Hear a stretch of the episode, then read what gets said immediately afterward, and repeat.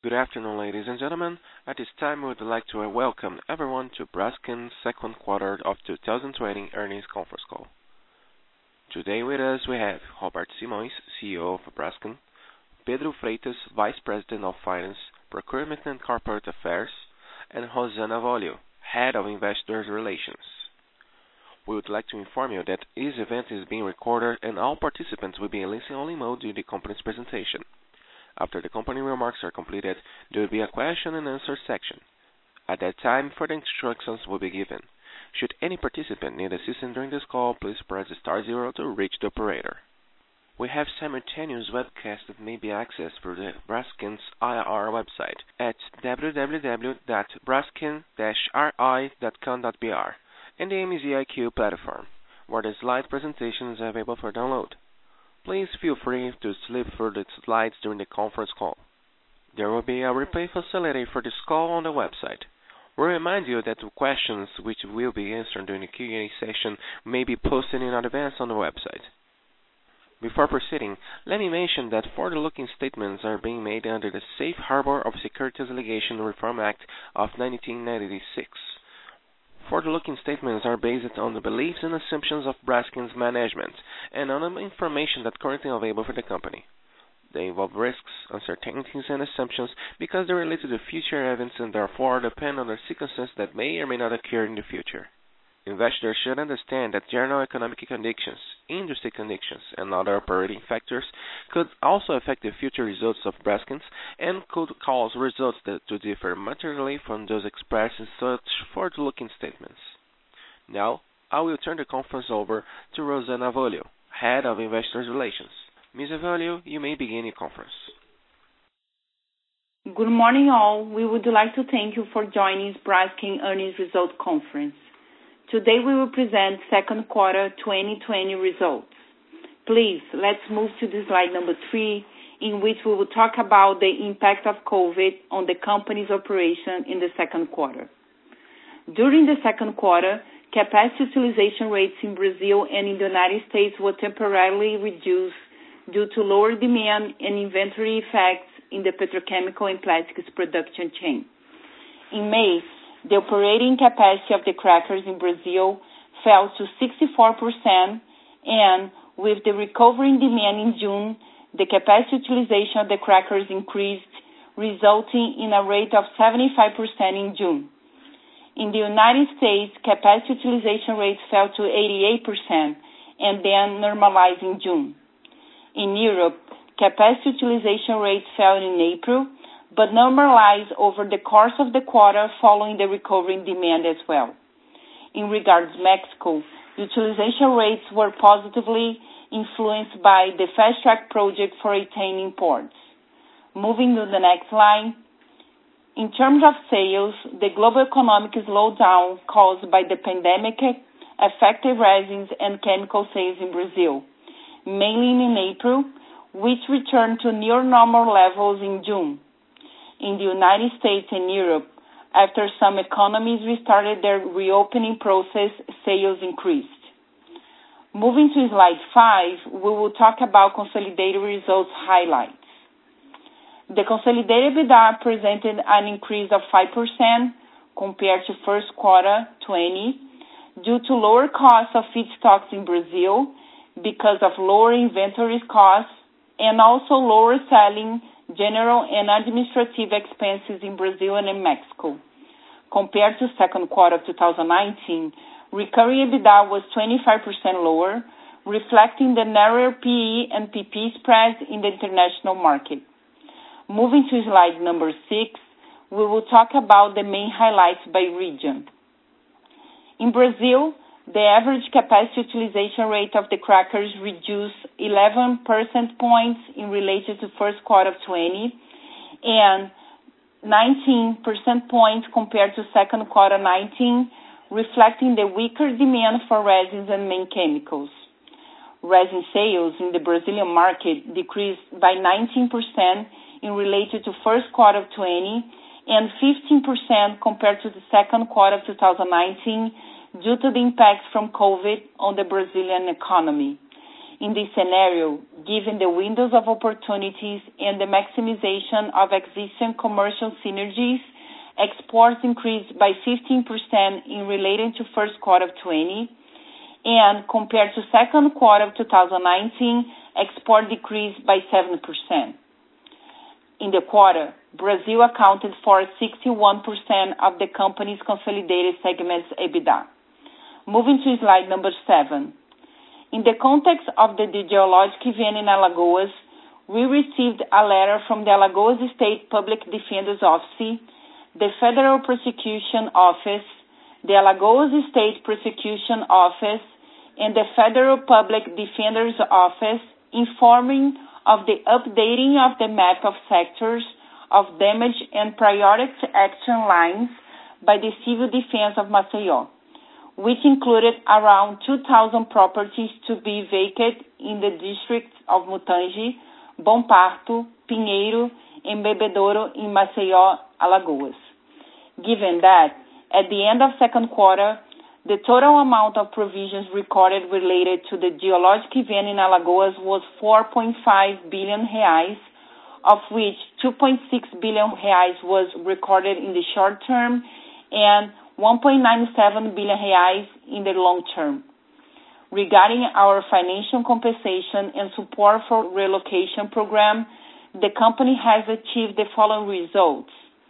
Over 4,700 families relocated, over 2,600 families in the compensation flow, over 2,000 families from humanitarian aid migrated to the program, over 900 compensation proposals made, and over 100 million temporary financial aid and compensation agreements were done. In the next slide, we will talk about U.S. and Europe's operation and financial highlights. In the United States and Europe, the average capacity utilization rate of our PP plants decreased in relation to first quarter of 2020 and second quarter of 2019, explained by weaker demand from the automotive industry in both regions. PP sales volumes were 3% lower compared to first quarter of 2020 due to COVID impact and 2% higher in relation to the second quarter last year, mainly due to higher inventory availability of product for sale. United States and Europe accounted for 12% of the company's consolidated segment's EBITDA in this quarter. In the next slide, we will talk about Mexico's operations and financial highlights. In Mexico, the average capacity utilization rate of our PE plants decreased 6 percentage points in related to first quarter of 2020 due to the lower ethane supply by Pemex which was partially offset by the higher volume of ethane imports from the United States. Compared to second quarter last year, the rate increased 8 percentage points, reflecting the higher supply of ethane imports from the United States. In this quarter, Braskem Idesa imported 42,000 tons or 8,000 barrels per day on average of ethane from the United States to complement the supply of ethane by Pemex, which corresponded to 13% of the capacity utilization rate of the Mexico Petrochemical Complex. In this quarter, Mexico accounted for 27% of the company's consolidated segments. In the next slide, we will talk about petrochemical scenario. According to the most recent projections by external consulting firms, the expectation is for healthy resin spreads in all regions regarding the resins and chemical spreads reference for Brazil. Uh, for that, the polyethylene increased 69% over the figures projected in the beginning of the year. The chemical spreads decreased 17% in relation to the same comparative period as a consequence of lower oil price. About the spreads of United States and Europe, the polypropylene in Europe stands out as a result of the increase of 20% in relation to the projections of the beginning of the year. Regarding the spreads reference of Mexico, it has presented 13% increase compared to the figures projected in the beginning of the year. Moving to the next slide. In the end of June, the average debt term was around 14 years, with around 40% of that due after 2030. Also, the company has sufficient liquidity to cover the payment of all debts coming due in the next 43 months. In July, as a consequence of the uncertain scenario due to COVID, the rating agencies Fitch Ratings and Standard & Poor's downgrading the company's risk rating on a global scale to BB+, with a stable outlook. Meanwhile, Moody's revised its outlook from stable to negative and reaffirms the company's rating of Ba1. Braskem reiterates that despite the adverse scenarios resulting from the down cycle and the COVID pandemic, it maintains a solid cash position and debt maturity profile concentrated in the long term. The company reinforces its commitment to maintaining its liquidity position and cost discipline, while continuing to take measures to reduce its corporate leverage to regain its investment grade rating. Moving to next slide. In July, the company concluded a 600 million subordinated debt issue through its wholly owned subsidiary, Braskem Netherlands Finance B.V., with maturity in 2081 and coupon of 8.5% per year. This was the first hybrid debt instrument issued by a Brazilian company with 50% equity treatment by Standard & Poor's and Fitch Ratings, and reinforced the company's commitment to continue implementing measures to deleverage in order to be reassigned as investment grade uh, company again. Using the proceeds from this new issue, the company prepaid the standby credit facility in the amount of $1 billion, as well as other bank debts in the short term. As a result, the pro forma average debt term was around 17 years, with around 50% of the total debt due after 2030. The new liquidity position is sufficient to cover the payment of all other debt obligations maturing over the next 55 months. Moving to the next slide. Braskem is working on implementing measures to reduce its corporate leverage to return to be assigned as an investment grade company. For that, the hybrid bond issue in July 2020 was one of the initiatives included in our deleveraging plan.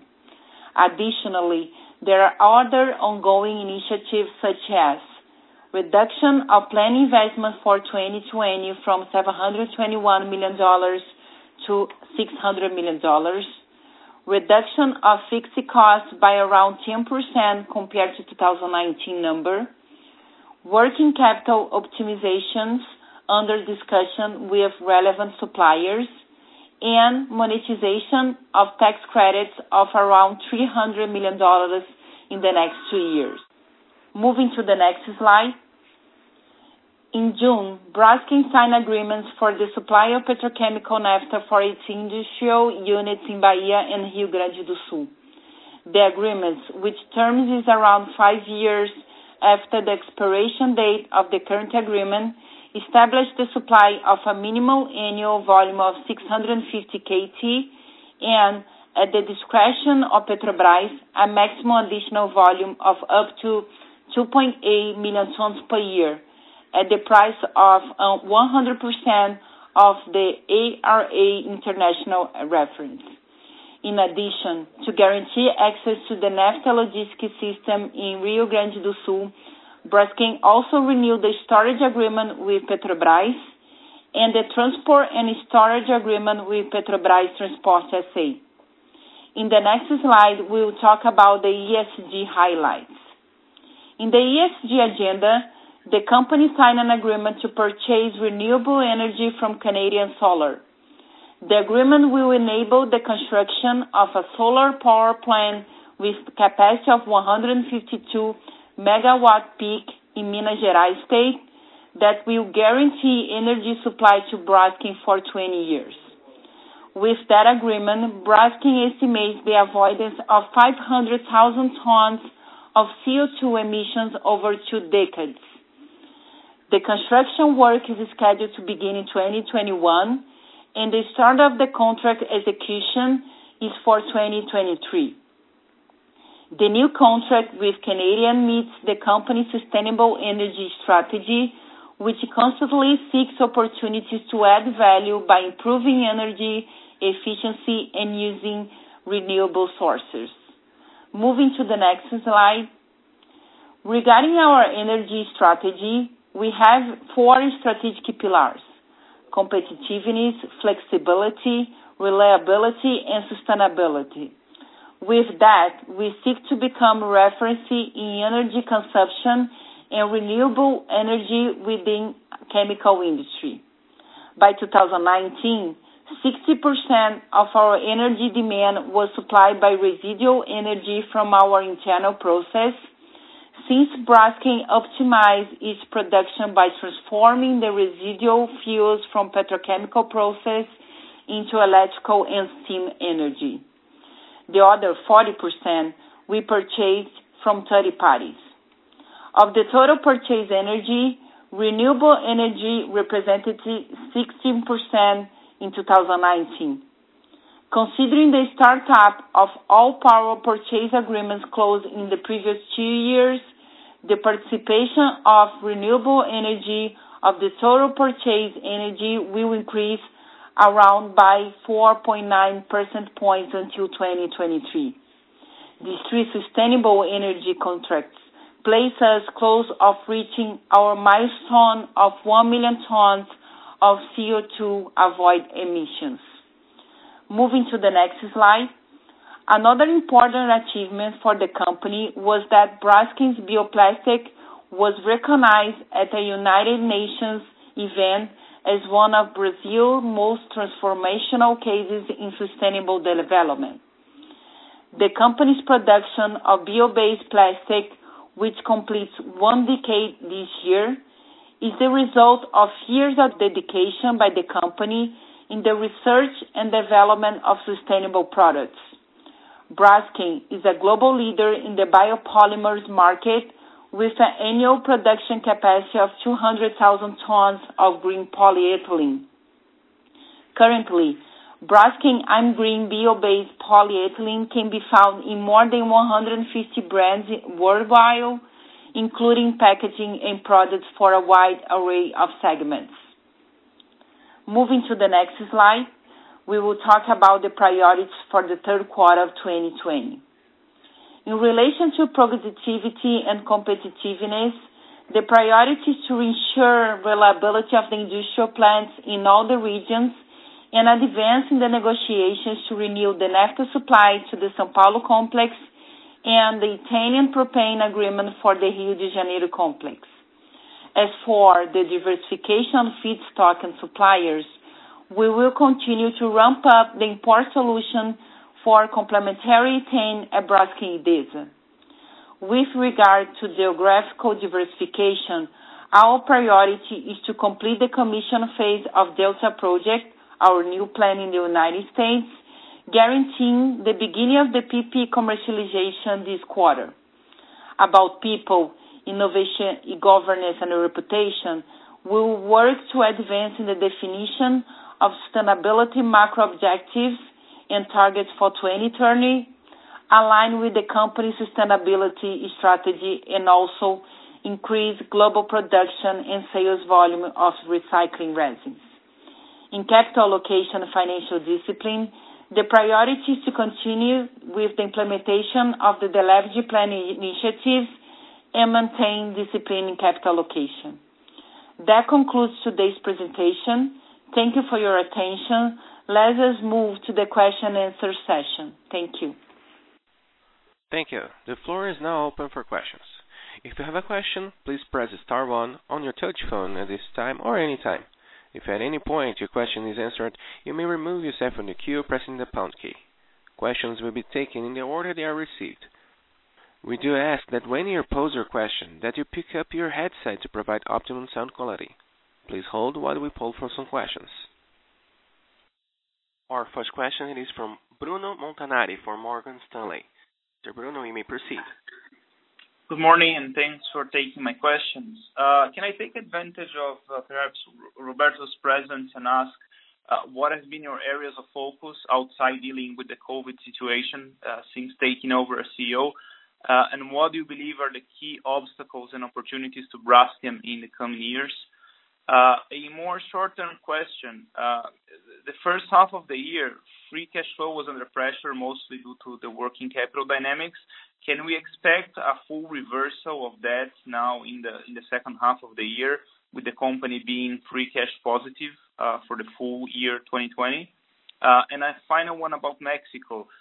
It's clear that Pemex is taking a different approach with the ship-or-pay fine. So I'm wondering what will be the company's course of action Uh, should the fines accumulate uh, and perhaps uh, set some triggers in the project finance terms. Thank you very much.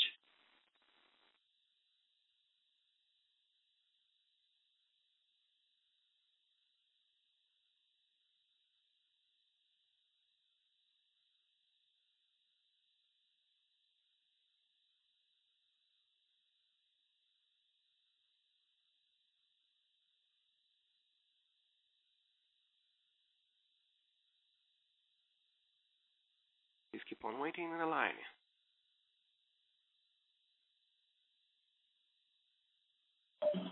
Uh, good morning, everyone. Roberto Simões speaking. Uh, thank you for your question. Uh, the main priority for the company is exactly the same that we pointed out at the beginning of the year. The focus is exactly to face the crisis in Maceió, the first one. The second is the, to provide the the reserves for the company to face the the petrochemical cycle. The third one is the image of the company, and the fourth is to recover the the value of the company in terms of the the stock market. Uh, these are the main focus that we have to, to, to, to this period. Nowadays, Mexico, for sure, is another uh, issue that we are improving our priority because we have some concern about uh, uh, the composition from the Mexico government, but we are still in a negotiation with them in order to solve this issue. Thank you for your question. Bruno, just to address the other two points that you asked about. Good morning. Um, On working capital, I mean, uh, the dynamics that we saw in the first half of the year, they were related to uh, uh, the dynamics of purchasing feedstock. Um, we purchase feedstock from from Petrobras in Brazil, but we also import naphtha from from international suppliers. Uh and last year, roughly two-thirds of our needs were imported. When we import, we are able to have extended payment terms from our suppliers. So uh, uh, we had, uh, in working capital, I would say, a good volume coming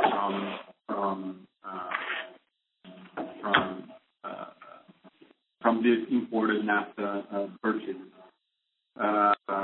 purchase. A lot of that naphtha is being paid or was paid in the first half of this year. Um, now this year, eh, eh, it's the reverse, right? We are buying roughly two-thirds of our naphtha from Petrobras. Uh, and because of that, I mean, with Petrobras, we do not have the extended payment terms.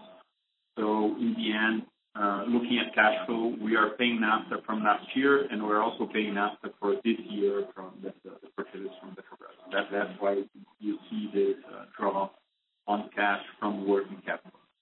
The plan moving forward and uh, looking at um, the second half of the year is, I mean, we'll keep prioritizing the purchases of naphtha according to market dynamics. Uh, Because the naphtha price is going up in the second half of the year, I would think that at least the usual situation is that we would increase imports a little bit.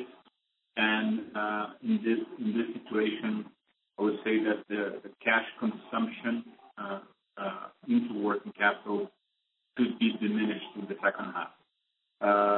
I'm not sure we will be cash positive Uh, on a cash flow basis by the end of the year. Uh, this is still uncertain, but uh, I would expect to see a lower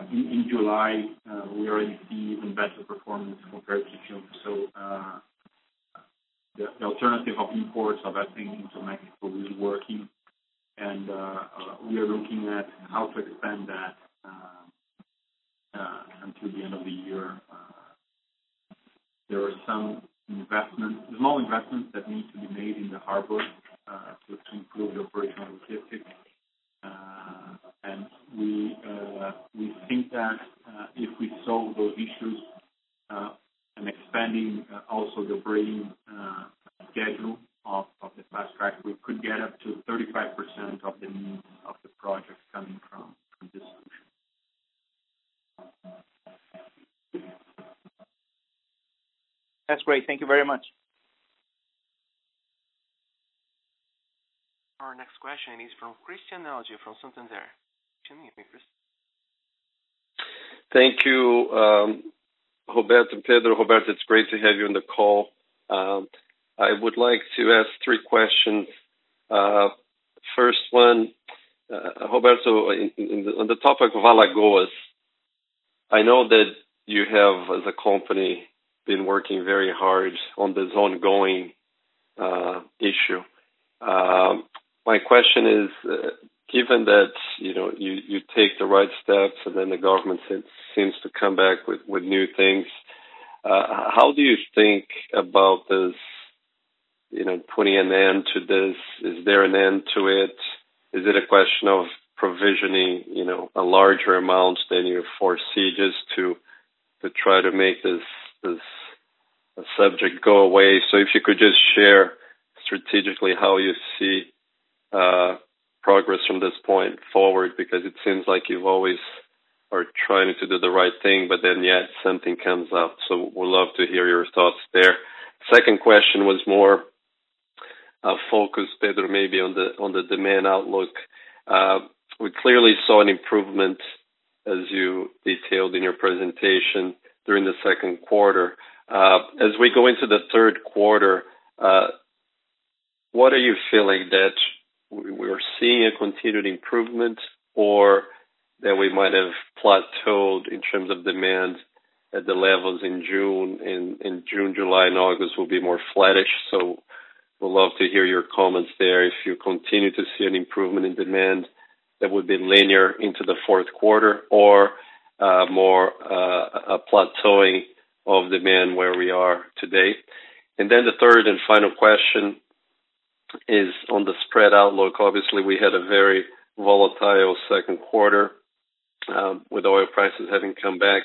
You had a very helpful chart uh, on the spreads. Uh, but again, would love to hear what you're seeing so far in August and expectations for August and September and the end of the year, please. Thank you very much. Hi, Christian. Nice talking to you. Uh, just just uh, to start off here with uh, the point that you mentioned. When we talk about Alagoas, I mean uh I think that everybody knows that we we made an additional provision of 1.6 billion in the second quarter. Um, the points that uh, we still have open there, uh, uh, it's it's always an evolving situation, right? Uh, and we have so far relocated 6,500 houses. We also have a technical team looking at claims by people that live there.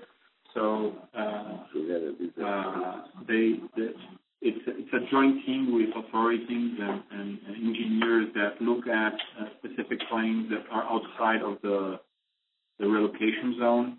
So far we have roughly 7,000 um, houses that uh, have been or will be relocated, uh, and that are included in the provision.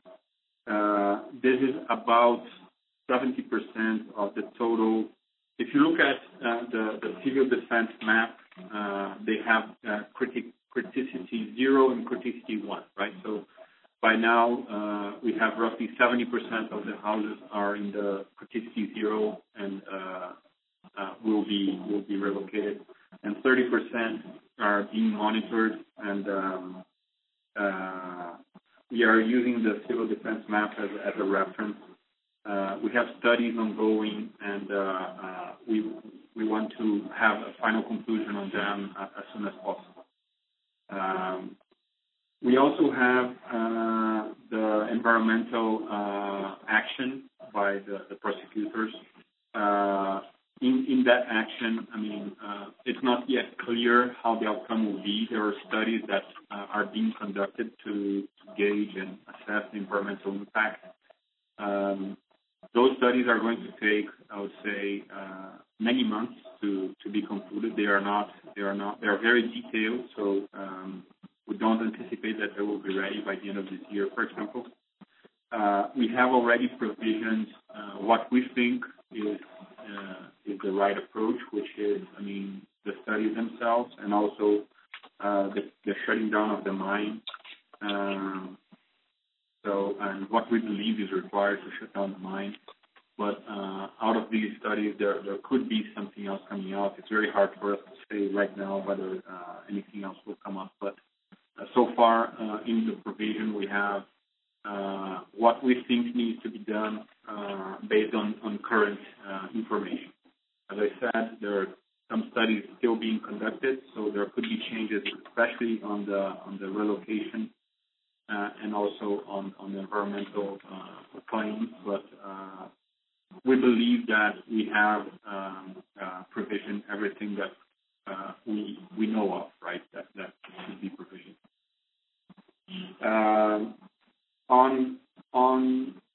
Switching gears here to the demand outlook. Looking at the third quarter, if you look at the market and inventories in the market uh, so far, uh, we think that inventories are still below the average or the normal level. So we still see some room for restocking of the value chain. Um and with that, uh, we do anticipate still a strong demand growth in the third quarter. The third quarter is usually um, the third quarter is usually the strongest quarter in the year in terms of demand.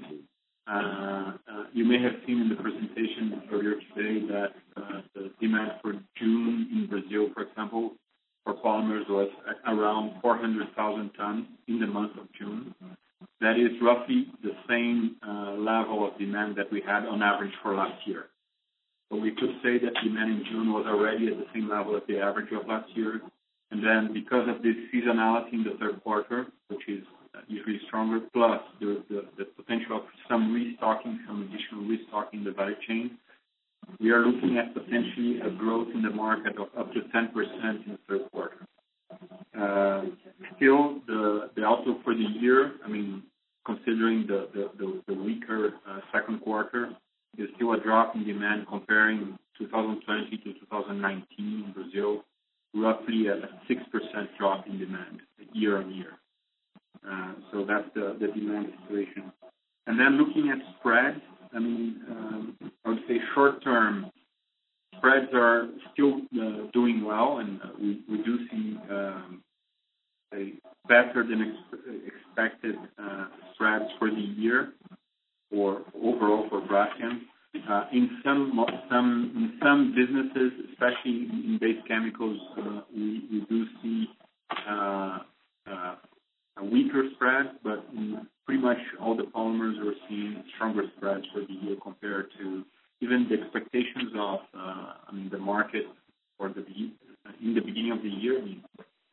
The expectation in the beginning of the year and expectation now, we've seen improvement in expectations.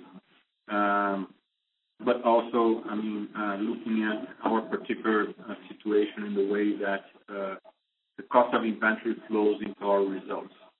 So in the first half of the year, in the first quarter of the year, up to April, May, we were still carrying a higher cost inventory with the feedstock purchases that we had before the drop in oil price.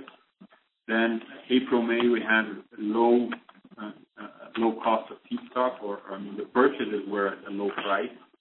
So that low price will flow, has started to flow into into cost of goods sold uh, starting in June.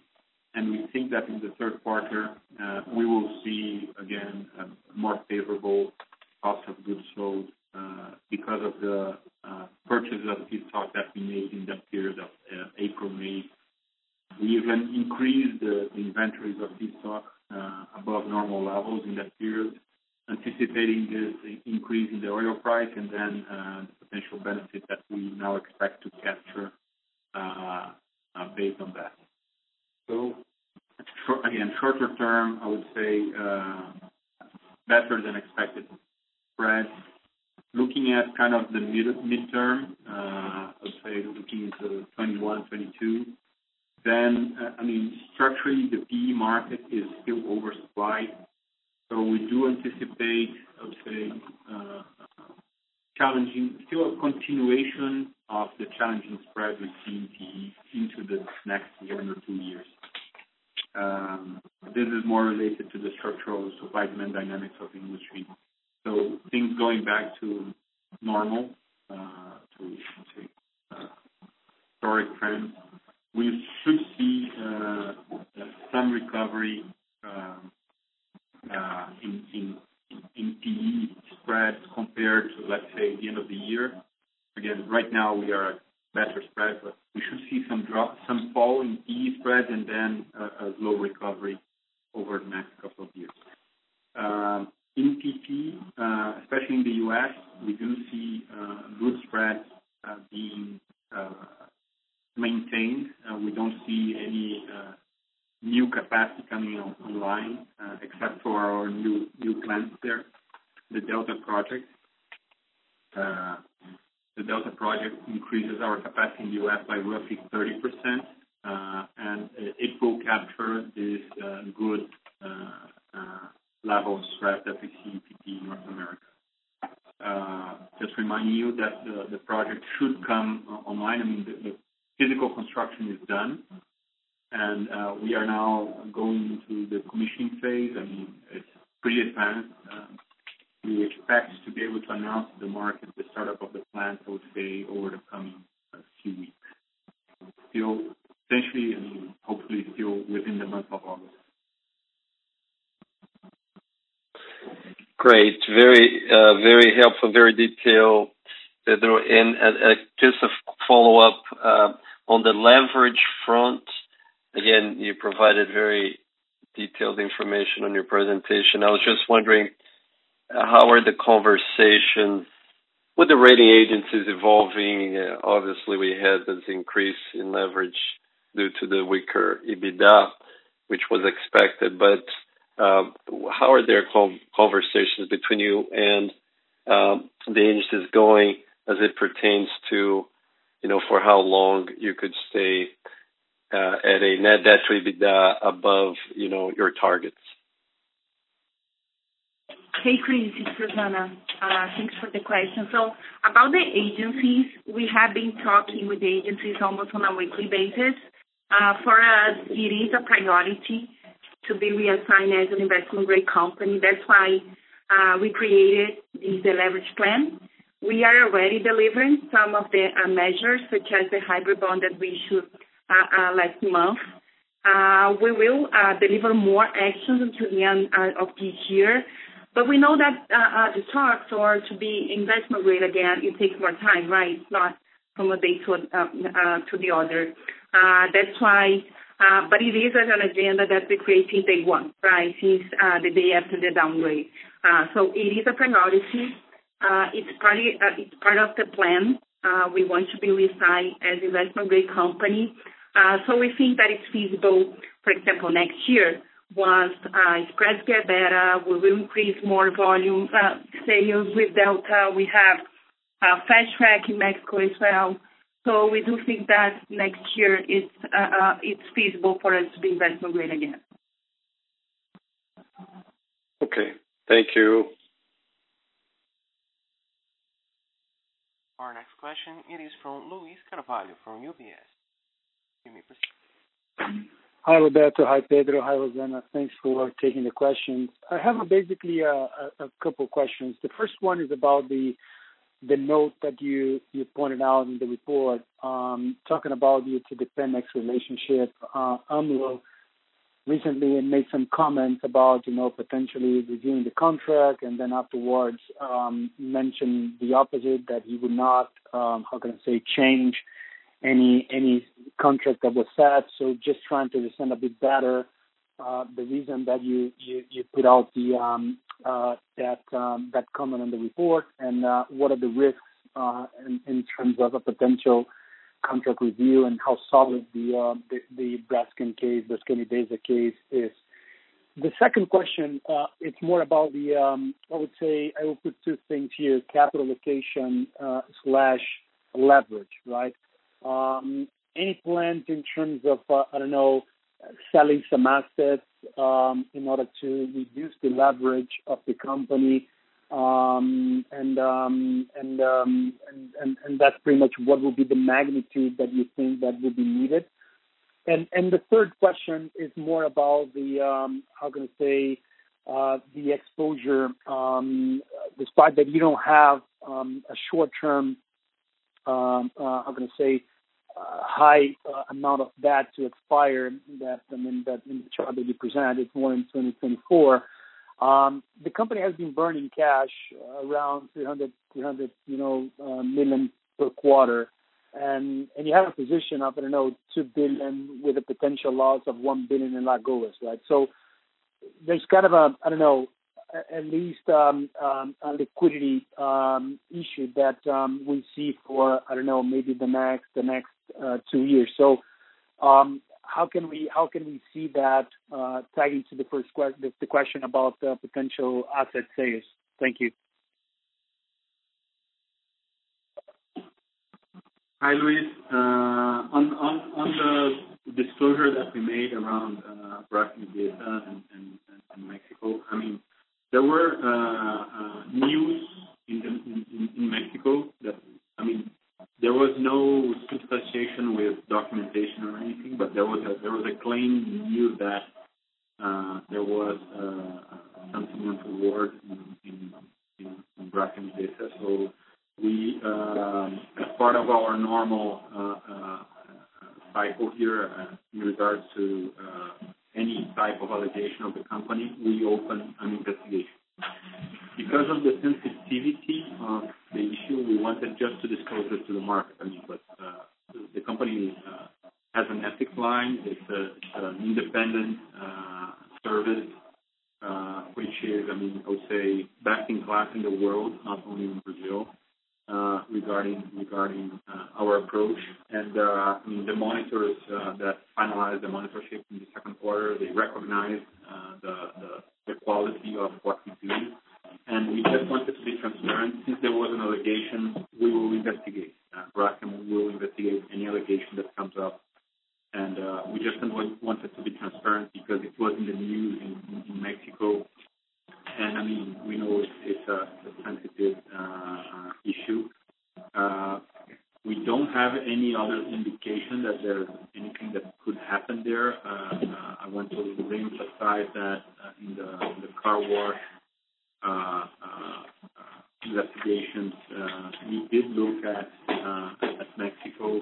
Uh, we do have an investigation report that was finalized in 2017 around the contract. Nothing was found.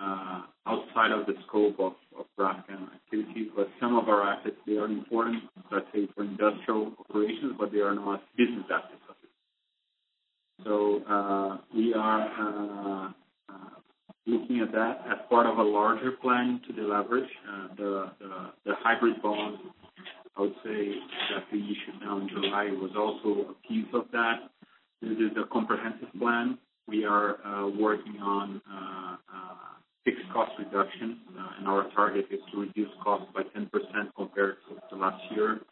Uh, it's on track uh, to get there. It is a challenge. I mean, Braskem has been leaning for for for a while now, so it's not it's not that we have a lot of, uh, let's say, um, unnecessary costs hanging out, but we we are being, say, disciplined in approaching fixed costs and making an effort to get to this 10% reduction.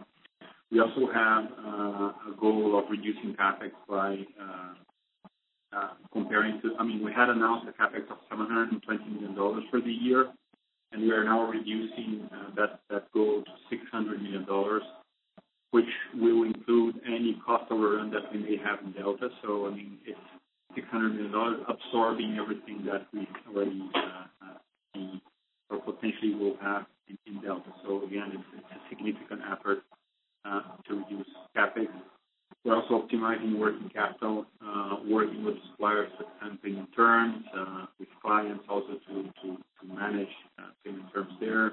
Looking at inventories, we are selling and monetizing, either selling or monetizing, depending on the case, tax assets or credits that we have. I mean, Brazil is very complex in terms of our tax regulation, and Braskem has inherited a lot of also credits and claims from our predecessor companies. So we have a task force on place to also address those and monetize those. So together with all this, again, the hybrid bond, CapEx reduction, fixed cost, working capital, monetization of other tax assets, the sale of assets is a part of that in the goal to deleverage the company. I'm not sure I caught your last piece well, so I understood the question was around that profile. So I'll try to address it. If I don't, please come back. But we have very lengthened debt maturity profile today. Even if you look at the situation post the bond, Um, we have uh, more than 50% of our debt now is due after 2030. So We have ten years, uh, at least 10 years, uh, for 50% of our debt. Our average debt term is at 17 years. I would say, I dare to say it's the best debt profile in the industry. As we already have discussed with you in the past, the refinancing that we did last year was already geared to reducing our exposure, financial exposure through the years of 2020 to 2023. Uh, right now, I mean, we have roughly $1 billion maturing in that time period, which is very comfortable. So um, uh, we also have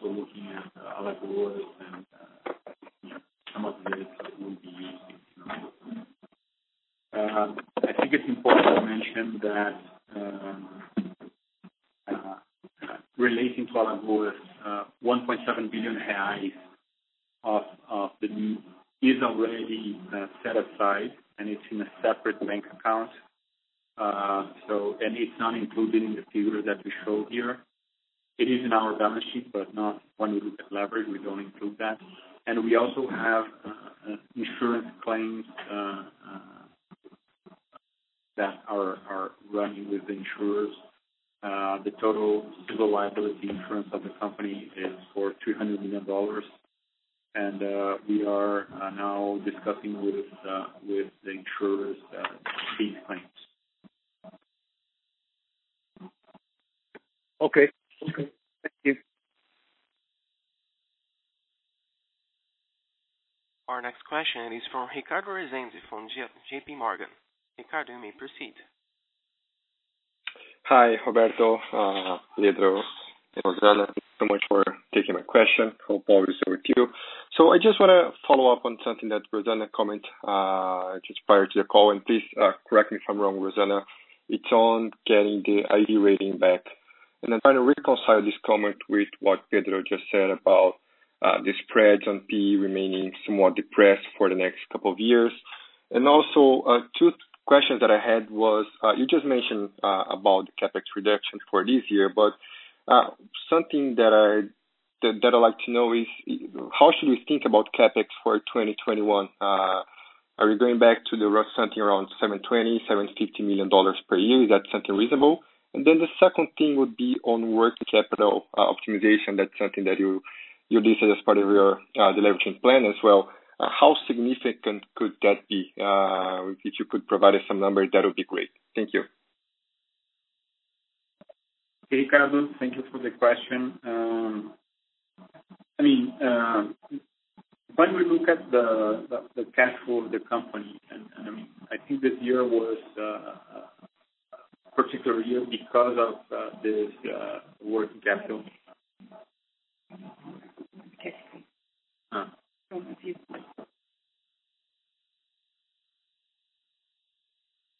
Ricardo, I just I just was notified that the webcast link has uh, been disconnected, so I'll wait a couple of minutes for them to reconnect, okay? Okay, sure. No problem. Our webcast lines are reconnected. Please, you may proceed with your conference. Okay. Uh, sorry for that. Uh but uh Ricardo, so just to recollect, right? Uh, uh, the question is about in the context of a downturn in the PE cycle, and looking forward, how do we see cash flow, thinking about CapEx and working capital. Um, I would say, first of all, uh, this point around the PE cycle is, I mean it is expected when we look at third-party projections, uh, it is expected that the spreads for PE will be better than they were in the second half of last year or the beginning of this year. So it's not like uh, it's um, a tougher situation than what we have already been through. Just, uh, I would say, uh, tighter spread than we saw, let's say, in the second second quarter of the year, right? Um, uh, in terms of the other aspects leading to to cash flow, our CapEx for 2021 has not been decided yet. Of course, we are being very mindful of cash flow. So it it is an aspect that will be considered in the decisions uh, now in the second half of the year for the budget for 2021. Uh, I would just highlight that Delta will be done, so this uh, important amount will not be spent next year. Um, we did postpone some of the CapEx from 2020 into 2021, so we'll need to see how that balances out, but the company will be mindful of cash flow in deciding the budget 2021. Um, uh, as regards to working capital, uh, uh, in the first half of the year, as I already mentioned, we had a lot of consumption of cash into working capital because of the dynamics of naphtha purchases. I'll just remind you that the Petrobras contract that we signed in the second half, the volume of naphtha embedded into those contracts is smaller than the volume of naphtha that we have today with Petrobras. So structurally, the amount of imports uh, will increase. Uh, and that, I mean, as I said, we have better payment terms in the imports. So that should lead to a recovery of that working capital uh, structurally going forward. Hard to say the amount involved, but if you look at the first half of the year, Uh, the cash consumption we had was uh, mostly, and I would say that the main aspect of that was exactly this dynamic. So we should see a reversal going forward, especially into 2021 with the new naphtha contracts. Uh and I will just finalize by saying that uh, we keep our target of reducing leverage. Our goal is to be with a leverage net leverage below 3.5 by the end of 2021, which is in line with the expectation of the rating agencies. So uh the plan that I mentioned earlier is geared to achieving that that goal by the end of next year. Great. Thank you. Our next question is from Barbara from JPMorgan. Barbara, you may proceed. Hi. Um, thank you. So I have actually one follow-up question on the leverage. I think the last time we spoke, um, the company was talking about a leverage range between four and four and a half times by the end of this year. So wanted to confirm if that's still the case. Um and then on a second point, uh, regarding the downgrade and Braskem Idesa contract, there was some discussion about a potential letter of credit uh, that Braskem would have to place um, in response to the downgrade. So just wanted to to have an update on that and and on how that stands um, right now. Okay, Barbara. Thank you. Uh, so um, on the on the, the, let's say, goal for the end of this year, it is to be between this range that you mentioned, 4.5 to 5. That's that's also the discussion we have with the rating agencies. It depends a lot on how the second half of the year goes in terms of results, right? So uh, it is it is uh, it is a challenge. I think the plan we have in place, if we don't have any adverse surprises in the second half of the year, should take us there. Uh, so that's the goal. Uh, in terms of uh, the downgrade and the impact we have on Braskem, on the Braskem obligations in regards to Braskem Idesa, we do have a contingent equity obligation with Braskem Idesa. it relates to the fact that Braskem Idesa is still considered as being under construction. The main reason for that is a performance test that still needs to be performed uh that uh would show that Braskem Idesa is able to operate north of 90% utilization rate for for two or three consecutive months.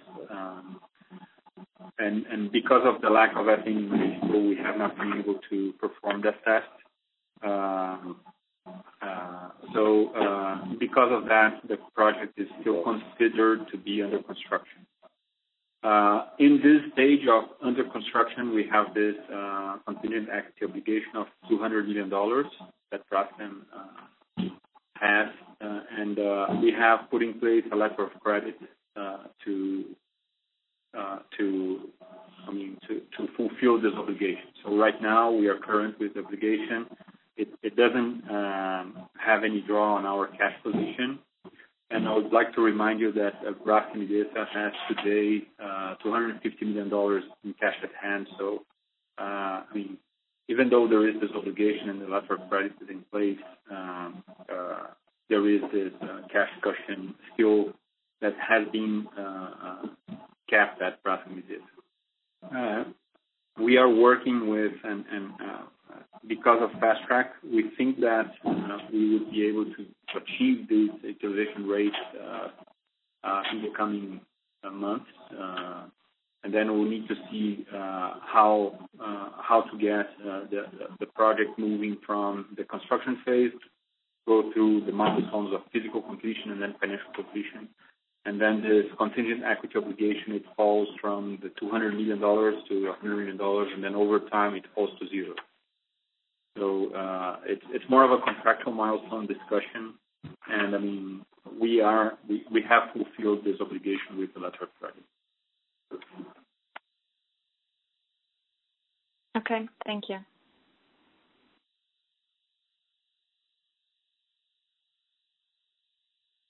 Our next question is from Pedro Soares from BTG Pactual. Mr. Pedro, you may proceed.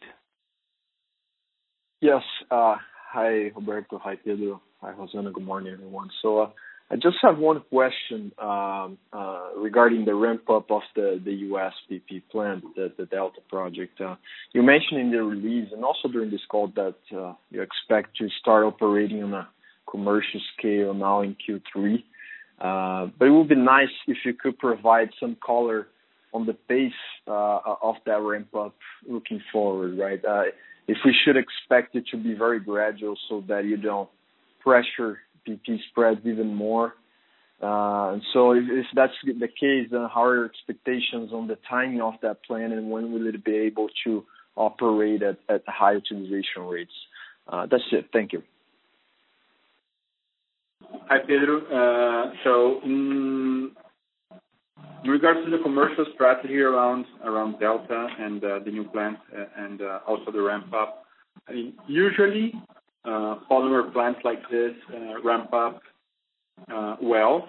So I mean, we have the examples, more recent examples we have are in Mexico. The polymer plants there ramped up in a few months, I would say two, three months.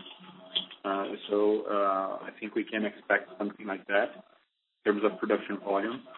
In terms of the commercial approach and how we anticipate the development there, we have, I mean, Braskem today imports into the U.S. roughly one-third of the of of the the production of the plant. So Roughly between 100 and 150,000 tons per year of of, of PP that Braskem sends to the U.S. today. So one of the obvious markets is to replace those imports. Uh, Of course, I mean we do have this, we don't uh, think that the entire plant will be geared or or pointed to the U.S. market in the, in the beginning. So we do see that there will be exports coming out of the U.S. with this new plant. And we will leverage Braskem's commercial network in Latin America, in Europe, in Asia, to sell those volumes. We have already, I mean, even before startup, given our knowledge of this technology, of the new plant, and I mean uh we have other plants with the same technology. We know pretty well how this works. Uh, we have already pre-qualified, uh, I would say, uh, more than 50% of the volume of the plant with clients, especially outside the U.S. Um, and we've been doing a strong pre-marketing approach to clients to place this additional volume in the market. So I mean it's hard to say today how how this uh uh these sales are going to progress, but I would anticipate still a sizable volume of exports in the beginning, uh, let's say the first 12 months or so, and then uh, a relocation of that into the U.S. So uh in the beginning, of course, because of the exports, the spread that the new plant will capture will be lower than the average spread of the U.S. But then over time, uh, I mean the U.S. market imports today roughly two times the production of this new plant. So in theory, we should be able to dislocate imports into the U.S. with the product coming out of our of our operations. Uh that's kind of the rough outline, right? So start with mix of exports and local markets, and then increase the local market exposure as we dislocate other imports into the U.S. Okay, thank you. That's pretty clear. Thank you. Our next question is from Lily Yang from HSBC. Lily, you may proceed. Hi. Thank you. Thanks for having the opportunity to make questions here. It's a privilege. Uh, I have two questions. One is on Mexico. Uh, should you have to uh, import all gas to run the petrochemical complex there in Mexico, have you done any analysis of what will be your profitability there? In other words, if you would, in any degree, be able to compete versus the imported PE? That's the first question. The second question, if I may now, is more directed to Roberto, and thank you for being here. So uh, the way I see Braskem, the assets are unique, management team is excellent. Uh, The company has actually executed projects on time, on budget. On the debt liability management side, it's actually good, responsible. Your funding costs seem to be on the low-cost side. And you mentioned earlier that one of your priorities will be to have all this good stuff uh, kind of fairly reflected into the stock price. So the feedback we tend to get from investors is that they are not happy to be in a stock with the two kind of parents that you would have. And uh, one parent, uh, how can I say, leaves you with many off-balance sheet risks, while the other one is an SOE and is also a major feedstock supplier. So, so it's kind of you know uh, bringing on non-quantifiable risks to the story. So, would you mind, please, sharing your views if you tend to agree or not? So, would you see any positives or any negatives for Braskem should it uh, become a true corporation? Uh, kind of, what could you, what would you see could change in terms of growth strategy, ability to negotiate a final dispute settlement in Alagoas or capital cost, uh, in in, case you know uh, these two major controlling shareholders dilute their stake in the market? And and um, it's a lot of questions all in one. If you could share your views, that would be super great. Thank you. Hi, Liliana. Uh, thank you for joining us today. Um, on Mexico, I mean, uh, the entire uh, project was built based on the feedstock contract, right? That was the entire point of building something in Mexico. You see many other countries in the past, they had exactly the same approach. In Canada, you have what is called the Alberta Advantage. Uh, I mean, there is a strong incentive to investment in petrochemicals in Canada, both based on feedstock terms and also based on uh, just uh, incentives and grants from the government for companies to develop the country, to develop that region of the country, in Alberta. You have the same in several countries in the Middle East. To give you an idea, the price of ethane in Saudi Arabia uh, uh, At the time, roughly, uh, of when the the Mexico contract was was awarded in in the bid for in 2008, 2009, the price for ethane in Saudi Arabia, if you wanted to build a facility there, was at around $30 per ton of ethane. $30-$35 per ton of ethane at that time. Um, so uh, if you compare that to a discount on the Mont Belvieu ethane price, that was a discount of, I don't know, I don't have the exact numbers here, but for sure it was more than 50% discount. And I would say closer to 80% discount, 90% discount. Uh, Rosana has the number here. So it's around 90% discount on the Mont Belvieu price. So it is a strategy of countries to attract petrochemical investments by granting uh, contracts to companies to attract investment, and and then the country benefits from jobs, from improvement in in trade balance, uh, improvement in the just the the the industrial fabric of the country, because the chemical industry tends to be a structuring uh, industry for for the industrial sector. It provides feedstocks and, and raw materials for Uh, pretty much everything that you touch. Uh, so uh, it is really one of the industries that countries tend to prioritize when they're looking for development. I could also mention Korea, that back in the '70s and '80s, focused on this industry as a source of development. Same thing for Brazil, again, back in the '70s. It is really an industry that is a vector of country development, and that was the whole point of this project in Mexico. Talking about 100% imports doesn't really make sense based on on the historical uh, reason for the project to exist. Um, so, uh, I would say that uh, i mean uh it doesn't make sense, right? Uh and also to to to make any significant or to make any change, not not only any significant change, to make any change on any contract in Mexico, we need also the approval from the lenders in the project. We have today 14 international banks involved, development banks, and also commercial banks involved, and we need a unanimous approval from all of these 14 banks to have any change done. Uh so I mean, even though, as we mentioned earlier, we are discussing this with banks and the government around what to do and how to address the structural lack of ethane in the country, because that's the fact. I mean, Mexico has more capacity to consume ethane than is being produced today. So, how to address this is the main focus of of the conversation that we have. Uh, and uh, for sure, I mean we do see that we will have to operate with some level of imports, but uh, it's far from being 100% of imports. That does not make sense.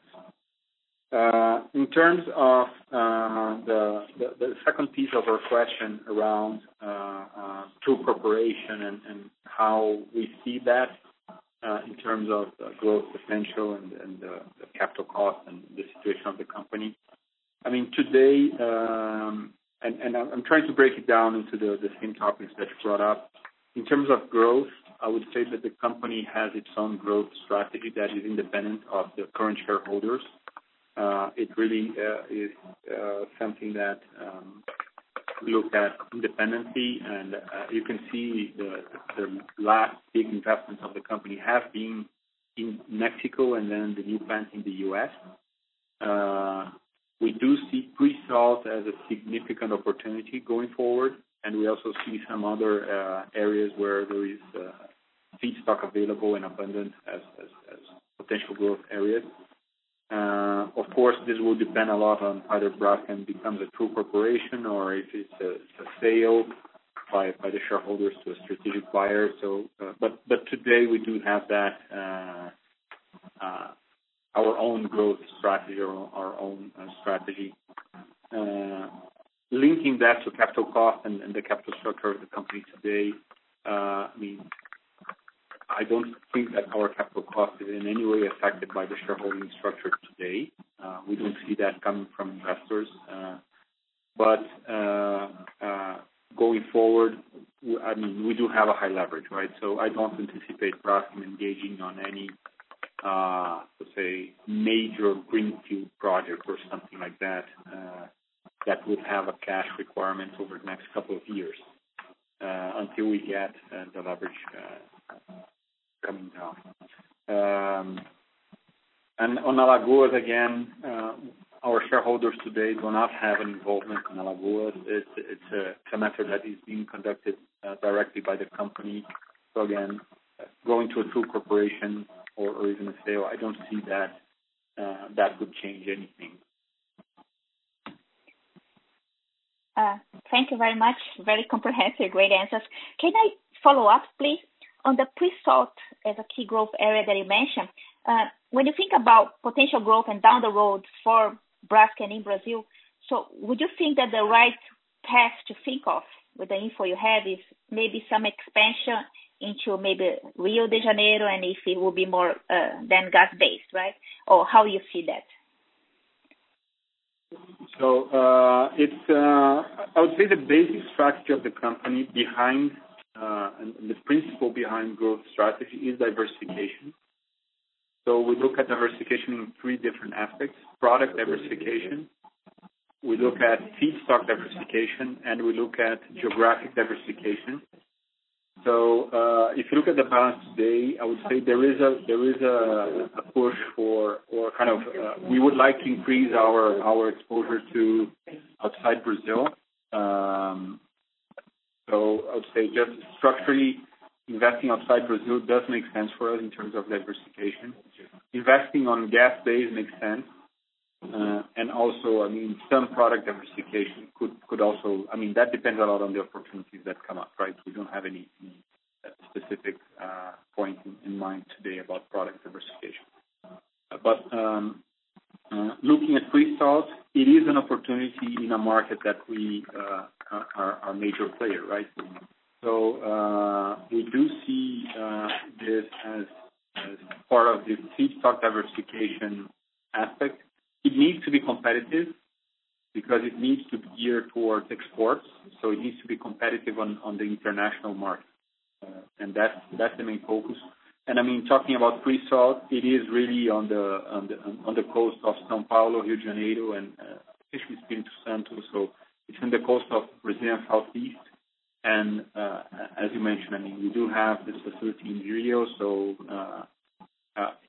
expanding that facility would be kind of one of lower cost approach that we could have. Uh, but it will depend a lot on how much gas and at what cost becomes available. And that is not yet clear. I would say that pre-salt is something that will come to petrochemicals potentially in the next five years, but it's not within the next one or two years. Perfect. Thank you so much. So, uh, thank you very much for the presence of all of you, and I would like to thank you again for joining us for this call. As we discussed in this presentation, it was a challenging quarter uh, from an operational point, considering COVID impact on the global demand. Uh, uh, we have been working hard to keeping our operation running to better supply our clients and also working hard to reduce fixed costs. Second quarter results show that we posted better EBITDA from the previous quarter.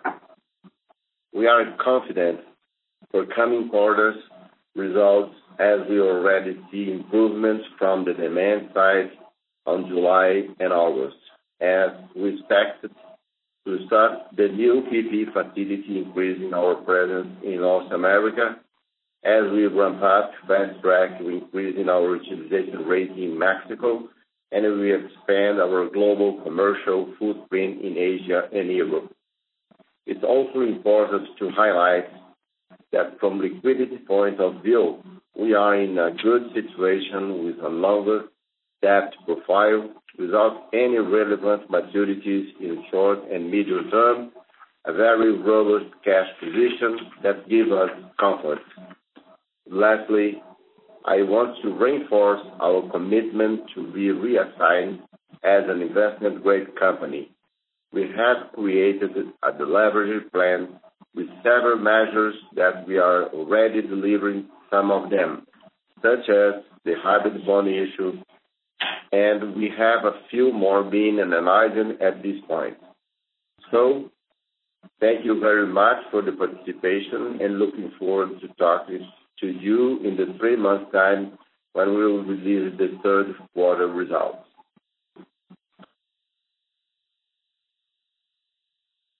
Thank you. That concludes today's Braskem earnings conference call. You may disconnect your lines at this time.